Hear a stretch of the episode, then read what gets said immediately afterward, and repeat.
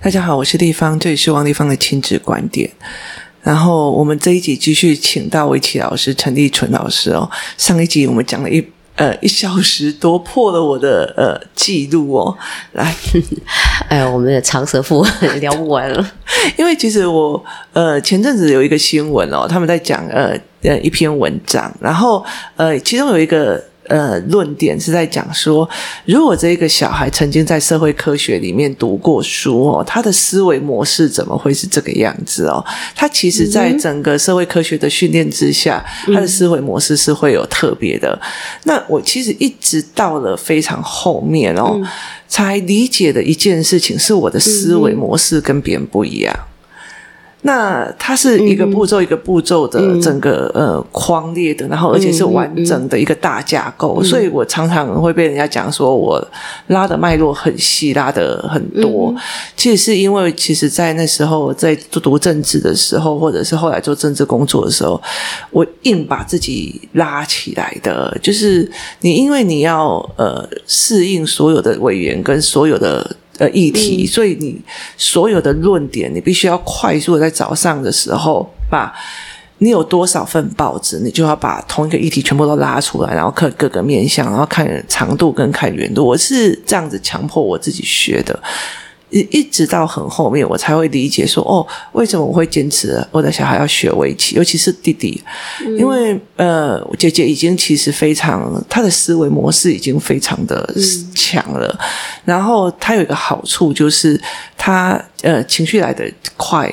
然后去的也快，嗯、有时候我们两个大吵这样子哦，过没多久，妈妈我原谅你了，然后我就跟他讲，我还没原谅你啊，明明不是你的错嘛，我原谅你了，我说我没有，可以不要原谅我嘛，那他就会做这件事。可是弟弟不一样，嗯、弟弟就嗯，他就会筹计很久，所以后来我会觉得说，男生如果没有学布局，是一件非常危险的事情。他如果是短思考，很危险。所以所以像呃，我的思考模式就是。就是很围棋，嗯，对。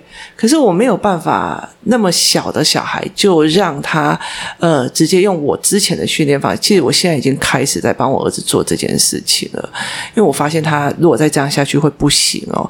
可是也造成了很大的困扰，因为他在学校讲话的过度的，就是思考性过强，嗯，所以老师会觉得，诶，你好像在干扰教学。可是呃。没有办法，因为他的状况必须要提早面对，所以其实我后来那时候我在生我儿子的时候，我想非常非常的久，就是呃该怎么带这个男孩哦。那那那时候我儿子真的很夸张，他真的是一个。嗯就是有仇报仇的人，嗯、对，然后没仇练身体，对，很很很皮，然后很就是你只要让他一不满意，他就会瞪斗冲杀。所以后来我会觉得，呃，练思考的广度啊，干嘛其实对他很重要。所以那时候我其实才会在工作室，然后邀请老师来上围棋课。嗯，所以是我们，因为我发现我们带小孩哦，就我下围棋的感念就是。我们常常就会讲一个，刚刚丽芳也提到了一个字眼，叫布局。对，我们常常会说，我们要为小孩超前部署，我们要帮他设定一个途径，让他快乐成长。可是呢，就我们学下围棋的人一定知道，我在布局的时候，我的布局，对方绝对不会按照你的布局去走。对，他往往不，他有他的布局，他有他的想法，所以在他。你要了解他，你的对手他到底在想什么？他在他下的每一步棋，你都要去回应他，甚至呢，你都要想好你要怎么样去，除了回应之外，你还能够继续你自己的布局，不被打断。那万一你被打断的时候的危机处理又要怎么做？其实这个都是经验，要不断的失败当中去学习。对。那小朋友，当然我们不能说小朋友面对小朋友是，哎，教育失败，然后呢再去做防范，这个是不可以的，不容许失败的。听夏老师在讲这件事，就是，呃，小孩像我儿子，他会觉得说，我今天起要往这边走，嗯、可是因为对方会乱下嘛，他没有预期照你的思维在模式在走，他一定要去专注在我一边要应付你的，我一定要应付你，一边要把我的布局再打进去哦。就好像是有我常常会这样讲，是他如果是呃在学校遇到某些老师他不舒服，我就问他说，那这一门课你要不要学？嗯，你懂吗？你要的是什么？你要走的路是什么？这一门课你要不要学？嗯，好，这一门课你要学，这个分数你要不要到？好，嗯、那后面那些枝枝节节的时候，我对这个老师状况怎么样？那个老师状况怎么样？这都 OK，那就是他个人观点。好，但是本身你要的是什么？其实我觉得在这个呃围棋的思维里面，我用他这样子的方式在抓，其实很快抓回来。对像我在教小朋友围棋的时候，我比较避免小孩子有种观念哦，每一次都是黑棋。我们在做题目的时候都是黑棋攻击白棋，黑先白后。其实黑先下是要训练小孩子一种观念，就是我们下棋的手顺就是黑棋先，白棋后下，吃黑的人先落子。可是呢，小朋友都会有一种啊，啊，那黑棋是好人，白棋就是坏人，老是被打败。其实不是这样，不要有黑白分。我不建议小朋友认为说，哦，敌人就是一定是坏人，这是不对的。我不断的告诉小朋友，敌人都要审敌人，你要尊重你的敌人，要把每一次跟你下棋的那个对手当做是一个可敬的对手，要当做他是一个非常厉害的对手去下，而不是把他当做是一个讨厌的敌人去下，这样是不对的，心态不一样，心态不一样啊。我觉得看你自己的心态是什么，对。如果说，嗯、其实我觉得，呃，孩子们，其实我觉得大人也是一样，他有点分不太清楚谁是朋友，谁是敌人。因为我们很容易，人社会越来越复杂的时候，很容易就形成一种假想敌。对，树立一个假想的对象，然后呢，当做攻击。可是最恐怖的是一种，你攻击他的时候，你扮演的角色不是加害者，你扮演角色是受害者。对。扮演受害者角色去去攻击对方，这个才引起大家跟你哎，为了要照顾你去，反而去否定对方。其实这个这个情况比较复杂，这个东西可怕，而且我们常常看到的，常常看到。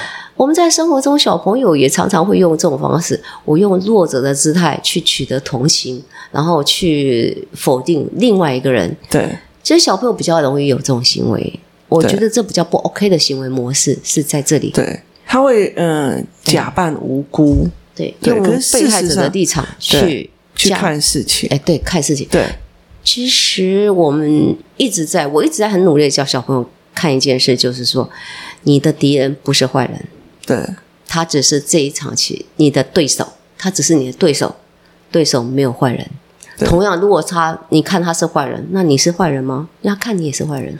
你的敌人就是一面镜子，你看他是坏人，你就是坏人。坏人对，那你看他是个强大的敌人，他也看你就是一个强大的敌人。你尊重他，他也尊重你。下棋就像跳舞一样，是很和谐的。所以我觉得一直站在被害者的角度，其实是很危险的。他们会觉得全世界都欺负他，是事实上没有人欠你的，真的是没有人欠你哦。你对我再怎么不爽，或者再对别人再怎么不爽，其实你自己仔细拉回理智，去看看人家欠你的嘛，人家一定要做到这些嘛，其实没有的。可是这种思维会让他一辈子都很吃亏。对。这个就是思想教育。我常常会在上课当中去教小朋友，就是我们的思维要改变。我尊敬我的敌人，敌人也尊敬我。对。那同样的，我们在生活当中，当你去尊敬你身边每一个人的时候，人家自然也就给你相对的尊重。对。这是一种思维教，这是一种思想的教养。就我觉得他们有有，其实好像有有些父母，他们也是这样心态，就好像，嗯、呃，我的小孩有什么状况都是你欠我的或干嘛的。可是我觉得没有，你你越是把这种心态弄下去，你其实越来越糟糕。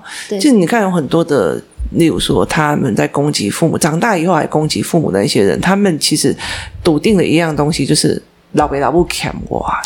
我比较会上课当中，我会尽量去避免一些很尖锐的字眼，或一些比较情绪化的字眼。对，比如说，哎，就是像我们一些比较不 OK 的，不屑啦，不不行。像应该简单来说，我比较常用的方式就是，你打败了你的敌人，不要利用他们失败的时候，他犯错的时候，你打败他。如果就像赛跑一样，这个人跌倒，你超越他，你觉得这样心情会很很开心，还是你觉得他也努力跑，然后你也很努力跑，你跑赢他？对，哪一种叫开心？对，那他如果非常努力的跑，用想要办法的把你赢过你，他尊重你，因为他认为你是一个很强大的敌人，所以他很卖力的跑。那同样，你也很努力的跑，你们两个都很尊重对方，而不是瞧不起对方的跑。对，在这种竞争下，你赢了他，或他赢了你，你会因为他是个坏人，然后不原谅他、恨他吗？不会，不会啊。彼此都是一种尊重，对啊，就是一种呃知识，就是应该这样说，惺惺相惜的对，学围棋呢，在输赢当中呢，学会了容忍，学会了尊重，对，不光是包容，而且学会了尊重你的对手。他赢你了，你要感谢他，非常努力的把你打败。可是你老师，你有时候会不会很害怕？因为其实如果这个小这个人的心术不正，他要学围棋，其实他以后布局很可怕。其实不会啦，心术不正，我们看过啊。这种人，他通常都最后面就会有一个状况，他会心变成心胸窄小，输不起。对，这样子的人，他格局不大，永远都会格局不大。他因为他的心术不正，所以他的格局没有办法很大。你也别指望说他会有什么样的成就。对。可是，其实我可是这样子的小孩真的很可怕。如果家有财产的话，就很可怕。什么样的人会特别有成就？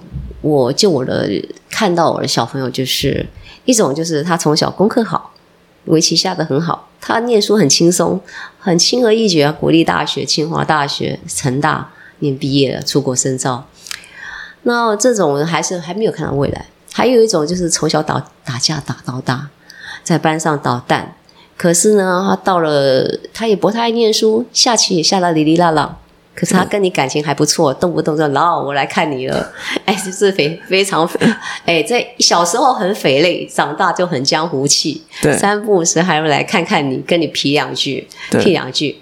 然后过一阵子，他说他学餐饮科，哦，也不错啊，学餐饮有没有下棋啊？没有下棋了，很久没下了。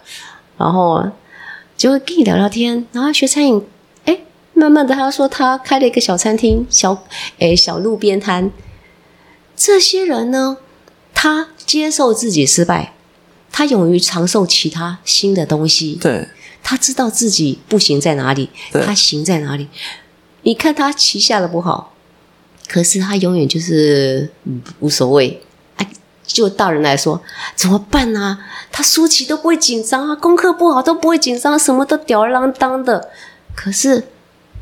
当他他想要什么的时候，他会很努力的，就是他呃轻松自在。对，反而这种人他反而会可以开创自己的事业。像他现在他自己开一个小小的烤烧烤，在台中，然后也开了好几个手摇杯店啊。当然，我是说你真的是危害大家，手手摇杯那种甜食，你在害大家健康。哦，在，在台中可以开手摇杯店，就是了不起。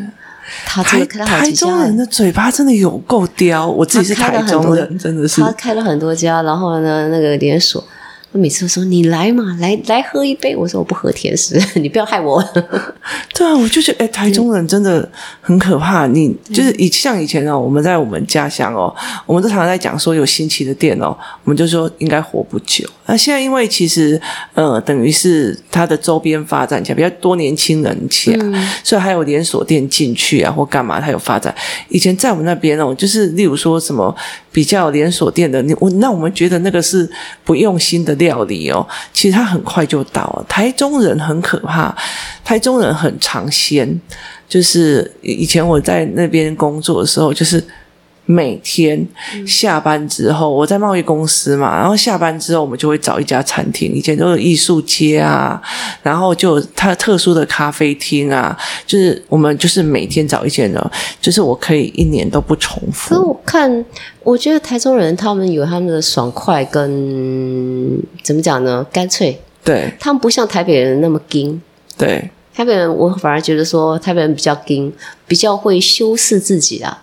哎，哎，台中人就很很直接的表达他自己，就是做他自己不舒服就就做了。对，他其实他有他的爽快，爽快对对。可是其实我觉得后来在台北之后，我发现，呃，台北的就是莫名其妙的要往前冲，因为竞争力再加上整个社会结构，会让大家比较会约束自己。对啊，说的比较通俗的话，就是比较硬。对，哎，比较会去修饰自己。也是自己真实的样貌。我说像中南部，呃，那时候读大学或读专科，嗯、就觉得好像哎四五年级也还好啊这样子。可是其实，在台北的时候，你就会发现四四年级，诶三年级你还没有开始决定是要考出国的或是研究所的时候，你就会开始觉得，哎怎么全部的朋友下课都不见了？嗯。可是其实像我们以前在呃台中读的时候，就是四五年呃四年级、三年级，其实他都已经都知道要面对的就业或升学的。其实我们还是照样玩得很疯啊，对，所以其实后来会发现，其实他那个状况其实是有差别的，因为整体的意识跟整体的台北的妈妈在面对小孩的功课，也真的是我前所未见。其实台北的妈妈，我不晓得台中的妈妈跟台北妈妈说不一样，具体上，但我比较知道是说，每一个父母望子成龙、望子成凤的这个这个心情是不变的了。那怎么样去帮助妈妈去或者爸爸去面对自己的孩子，正视他的问题，知道他的好或不好？那我觉得我们要帮助父母找到自己的小孩最好的地方在哪里。对，爸爸有个好朋友说过，小朋友要专才，不要通才。我们台湾最多小朋友最大的问题就是到国外去申请学校的时候，拿出来的叭叭叭叭，所有的所有的单，所有的表现都非常棒，对，每一样都是九十分以上。可是这时候教授就会问你一句话了，面试的教授通常问你啊，你的专项专才，你没有一个高峰点，你每一样都很平均。没有，你在高峰也是 A 加加，但是我们要五 A 加加。对，你没有，你没有个高峰点，对，你你每一样都很棒。所以我看不出来你哪一个是最棒的。对，那你请你回去把自己找出自己最棒的那一部分，你希望表现出来的，你要告诉我你最棒是什么？对。那我们台湾的教育训练小朋友是教育什么？通才教育。对，智育体全都要非常棒。对。可是我们的小朋友自育体全都很棒的时候，反而就显得通就是通才了。对，他就通才。那反而反而倒是那一种他。啊，也许某一个方某几个科学科不 OK，但是他某某个学科特别好，比如说他国语特别好，记忆力超强。对啊，有的他有语文能力，那语文能力英文非常好，让他多学几门语语言。他数学好，就让他专注在数学上面，理化专强一点，哎，让他将来走高科技，当高科技。台湾大部分很多的父母通常都会觉得这个重要，嗯，去学。比如说英文很重要，所以他其实是一个先学。英文确实也很重要啊。对，就是所以他就觉得要要学到非常非常好，然后或者是呃数学很重要，他们就会学。可是他们其实有呃没，就我觉得我在这中间跌过很多跤，因为其实我的女儿没有办法看嘛，所以其实后来我就研发了非常多所谓的呃数学的。量感的思维哦，包括那时候请他们来用围棋，也是因为围棋里面布局数数数子，嗯、然后呃玩抓子这个部分都是量感。嗯、那所以其实我觉得量感你只要稳，不要一直在操作，它是差很多的。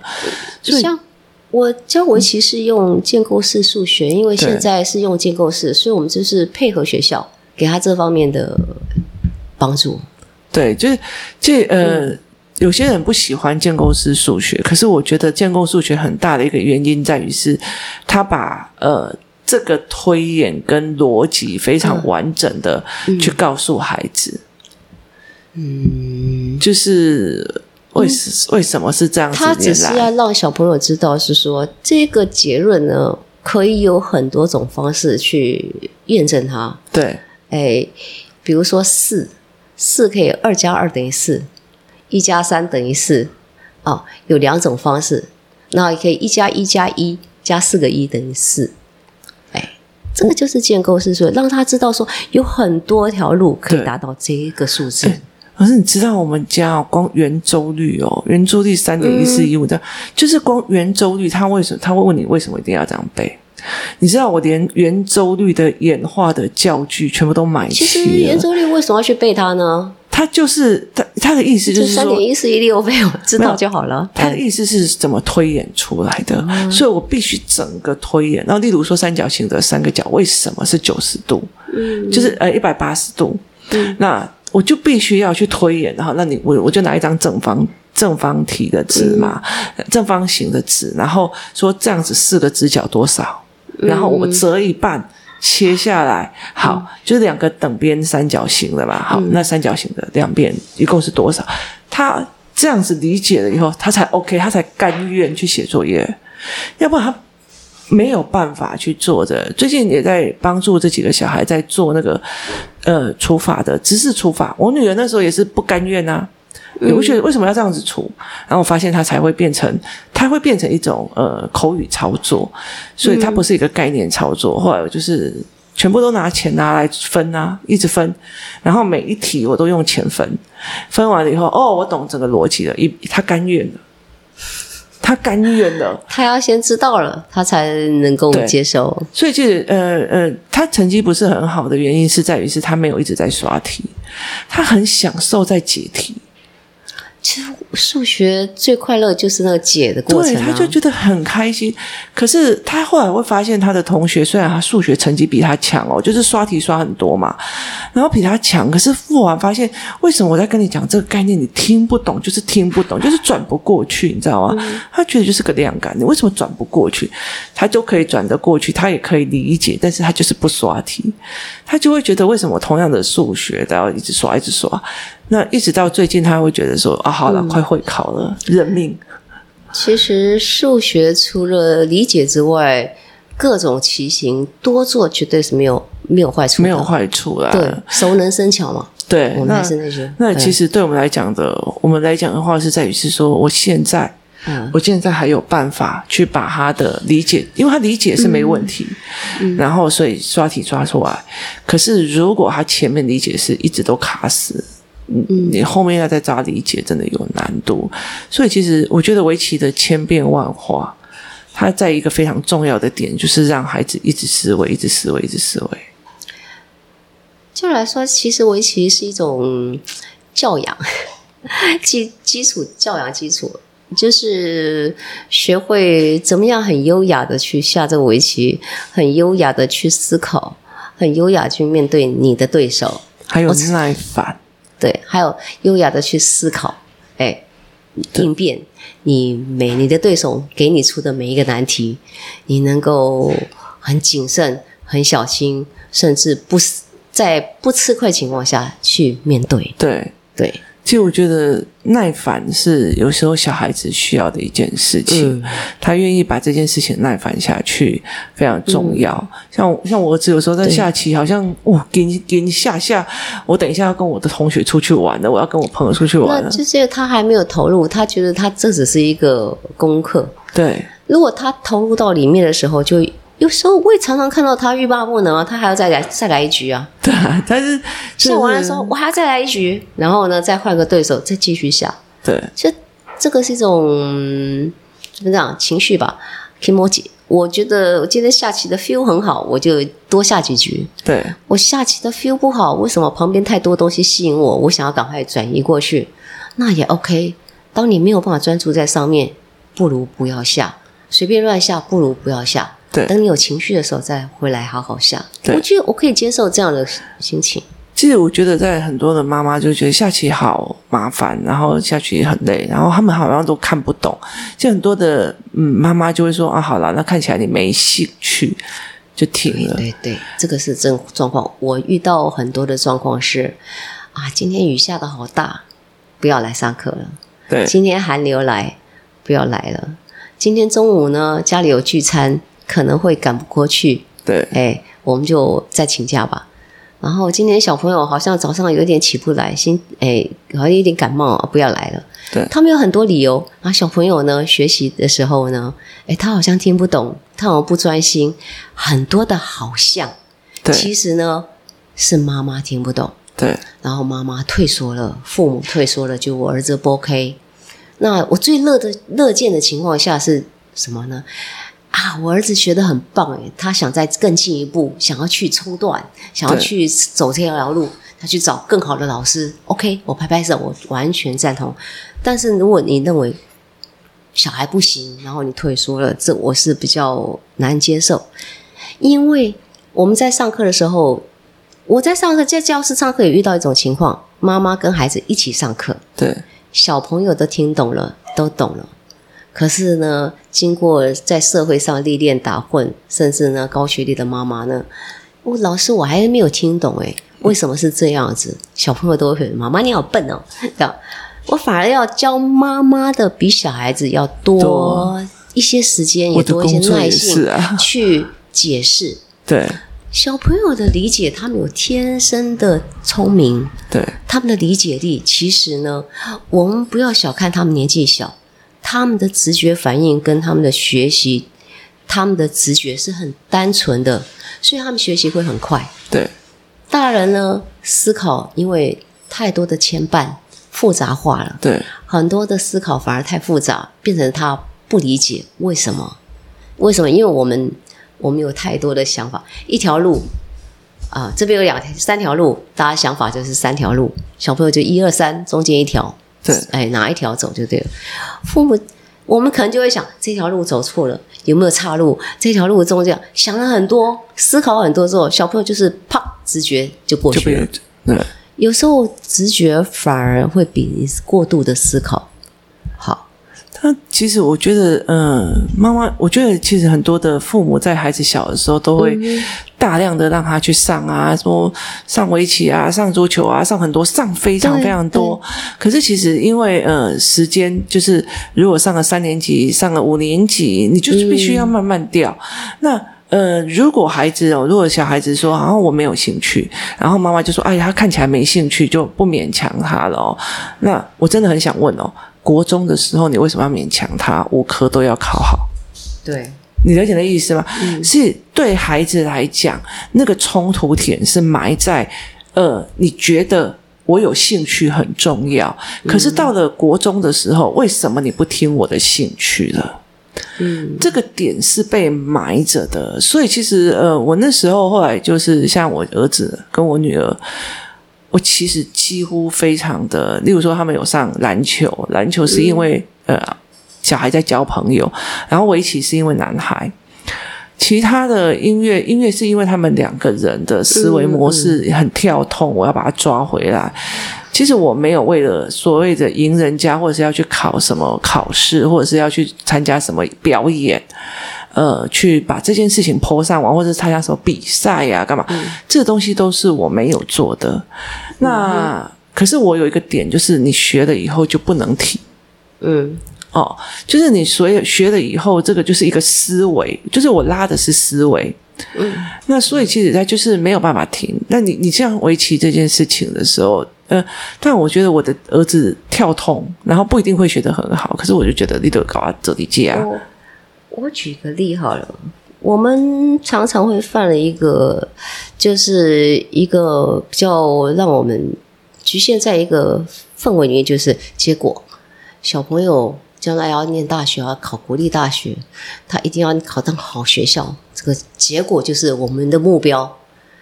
我们最终目标就是他要有好的学校，好的学校代表就是将来还有好的出路，对，他在社会更具有竞争力。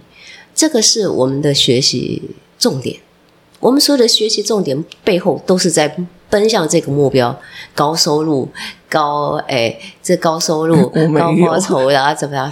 哎，就所有的效率都是奔朝着这个目标奔去。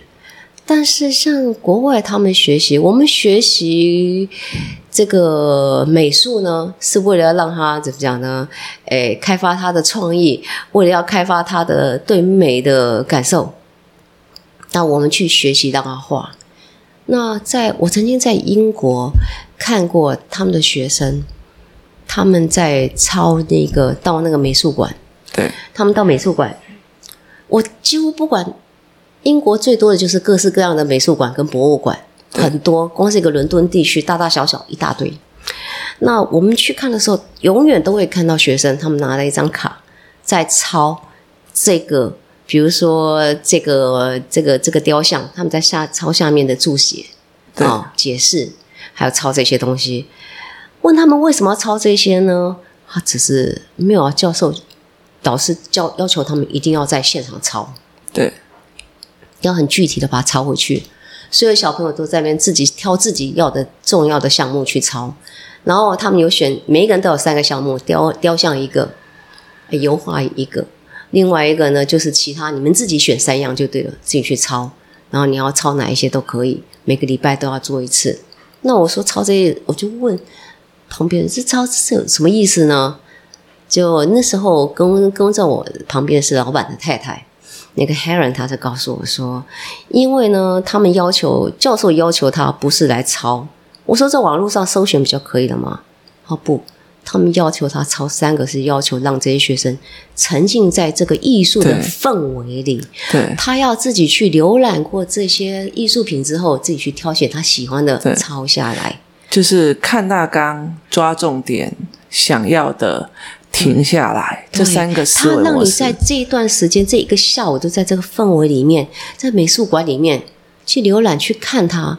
这个就是一种把你丢在里面去感受。对对对对对，而不是在网络上去。我们台湾人啊，不要浪费时间了。他待会要去补习英文，他还有什么的，我帮你抠下来，你把它贴下去就好了。然后你看哦，这样像其实呃呃，我有跟他讲说，就这样，老师你很知道说。我这这工作室有很多时候，他们一个小时就上完课了，然后他在那边玩到五六点。其实，因为他长时间，你就会可以看到他自由游玩的状况。可能妈妈就觉得，或者是说，我们出去出去上篮球课啊，课上完了是要在那边蹲什么？就是其实你没有让小孩子在长长的整个人融在那个环境里面跟同学相处的状况，你很难去看到他的状况。我就现在想说，拜托你在外面还没没有办法找到这样的机会，可是他们就是一个沉浸的。可是呃，其实我觉得我自己在台湾，其实呃教养里面其实非常格格不入的一个很大的点。对，其实例如说像我女儿的成绩，你还是会觉得说她的成绩好像没有办法考到非常好的学校。可是呃，我从头到尾哦，不管我选择选择任何的才艺，或者是选择任何的东西，我其实只。抓一样东西就是思维模式，因为我太了解了。嗯、你就算呃呃研究所毕业，你是很好的研究所毕业，有两个东西会毁掉他的人生，一个是思维模式，一个叫做财经，就是你不要眼睛啊，对不对？财务观念，如果你的财务观念是错的，然后你就算赚很多钱，你还是会赔光光嘛。嗯、猫王的女儿那么多的钱，还不是都赔到负债？对不对？嗯、所以其实它是第一个是财务观，然后第二个是思维模式。嗯、如果你很多东西都是我感觉北宋，我得被爬；我感觉北宋，我得被冲下。这本好啊，北宋我得被走。然后或者是你好啊，北宋你搞背叛我，我得被在就是我就常常在讲说，一个委屈讲八百顿饭。嗯，那个其实是会毁掉你的人生的。然后甚至你对人是有仇恨的，你要碾压拉死别人的时候，那个东西会影响到你的人生。嗯我从头到尾都是这样。例如说，围棋是布局，去看心态，去看人际关系，去看人跟人之间的布局，去看商业布局。然后，呃，我那时候还给了学什么？篮球是跟人的互动，然后也因为在篮球里面也是去看人。我并不是叫他投篮投几个，是让他看盘面的篮球的整个我们两团队的互相的配合跟团队，然后还有因为篮球对男孩子来讲，他其实非常好交朋友。走到哪里只要篮球架，你就很好交朋友啊。网球跟羽毛球，它其实它还有一个限定啊。那呃后来呃像。音乐，音乐的很大的一个原因，是因为我们的我的两个小孩其实是有一些特殊体质，嗯，所以他们会呃想很多，然后甚至他们会有一些所谓的，我女儿以前常讲模型那饼又跟她讲什么，模型那饼又跟她讲什么，难以想象。对，她常常会跟他，嗯、他常会这样子。那其实我就觉得她的思绪被很多人弄得很凌乱，然后她很容易变得很。嗯 blue 就是他情绪会莫名的灰暗，所以其实后来，然后他又很跳痛，这样我儿子也很跳痛，他的思维就是到处跳痛，所以其实我呃用音乐是让他觉得。你如果真的让心情不好或干嘛的时候，你就去吹出来，或者呃弹钢琴弹出来去舒压。所以其实对我来讲，他们两个音色音感其实比他弹的正确或弹几首会了几首还重要。就我很知道要第一个就是思维的布局、思维的广度跟思维的整理，还有情绪，因为思维太多了嘛。嗯，情绪这一部分就要用音乐扫掉。其他东西我都不管了，我没有管他说什么，你围棋到几段，你干嘛？这个倒是我，我比较在乎就是小朋友的规律性。一个小朋友每天起床第一件事一定是刷牙洗脸，对。然后呢，我会问儿子，就说你今天要干嘛？对。让他每天有几件事必须要做的，就是学习，对，玩乐，还有学习，玩乐，还有一些我们例行性的。家事，对，那这些都要让他去做。那你怎么样在这个你要花多少时间？你决定要花多少时间学习，花多少时间去玩乐，或者是放空摆烂？对，OK，都可以。那你要只要你自己去规划。那同样的钱的金钱部分，我也是这样跟我儿子讲：钱给你一笔钱，你自己去规划。那你要不要？你要怎么存钱？自己这部分。你要花多少钱，自己要有预算。对，那怎么样存下来？那你今天多花一点，明天要哪边要缩一点？这个这个要就像存钱一样，我预定我要存个三千块钱，我要存个一千块钱，那我多花了，我可能就是这个我存不到了。对，你不能因为说我存不到，我就放弃了，不行，你要在其他地方压缩回来。学习也一样，我今天念的是预计要念一个小时的课，可是我因为玩游戏，我多玩了一点。那我其他时间的游戏时间，你就要收回来，把它还回来。对，这个让他这种规律性，有这种，哎，我每天要多少学习，多少玩乐，这种彼此互相协调之后，同样的方式，让他习惯在金钱方面，他也就会，也就有规律性。我觉得这个个规划，就我们说的格式化，要有，一定要把它建立起来。因为其实我自己很明白，因为我爸爸曾经呃。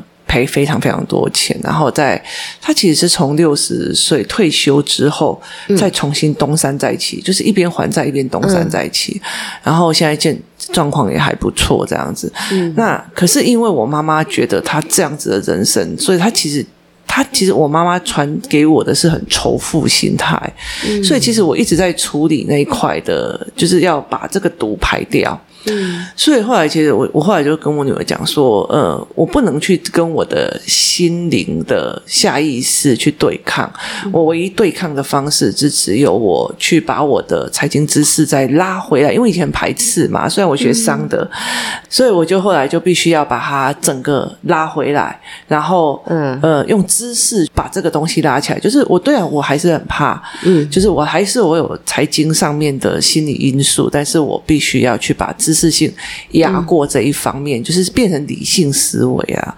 嗯，所以其实我妈非常容易去告诉你一件事情哦，例如说，她会呃呃叫你拿你的名字去弄股票，嗯、弄完股票，如果我的股票跌了，她就会跟你讲，我跟你讲。你这辈子没有股票的命哦，你就是买什么就跌。可是你知道吗？是他是一翻两瞪眼就把你否定掉了，就否定掉了。可是后来在做呃、嗯、看财报的时候，在看的时候才才发现，其实大盘就是跌跌涨涨，但是它对它整体来说是涨的。嗯，对，所以其实后来就会觉得，哎，怎么会被下了这个指令？嗯、真的，我觉得这样是不公平的。他把你这么快就把你否定掉，他没有说再尝试看看。对。可是，其实我觉得我的呃，我最近也在跟我女儿在讲，我说，呃，嗯、我后来现在才知道，原来他们呃所谓的这些学校的学生是怎么把成绩拉上来的，嗯，然后呃，包括他们必须要用什么样的补救教材或干嘛的没有，我就跟他讲说，我从以前到现在哦，我的妈妈从来不觉得说应该要帮你，你看不懂要帮你买自修或者在帮你买什么。就他完全没有这个。传统的家长以前是在早期的是不会，对，对。他们完全都不知道说哦不懂，那我们还要不要找方法懂？不会帮你找补习班，他会帮我找他的补习班，通常都是因为让人请，就是你要恁阿姑诶同事在开一个英文补习班，可是全部的人都去那个老师，因为说那个老师很会教，他就说不行，还恁阿姑诶同事一共一咧，嗯，一共一咧走，所以咱来扣一个，对。真的，所以他就用这样的方式，所以他没有办法，呃，因为小孩得罪人，所以他才会教我说，嗯，如果我跟人家吵架，就是我不对，因为我得罪人。而后来我就觉得说，啊，人已经活到现在这样子的，有些人哦，就是断的干净一点，人生比较清醒自在。他没有教这一块，嗯、所以你在断人的时候，你还是要处理你的心理，就像舒淇那种心情是一样的。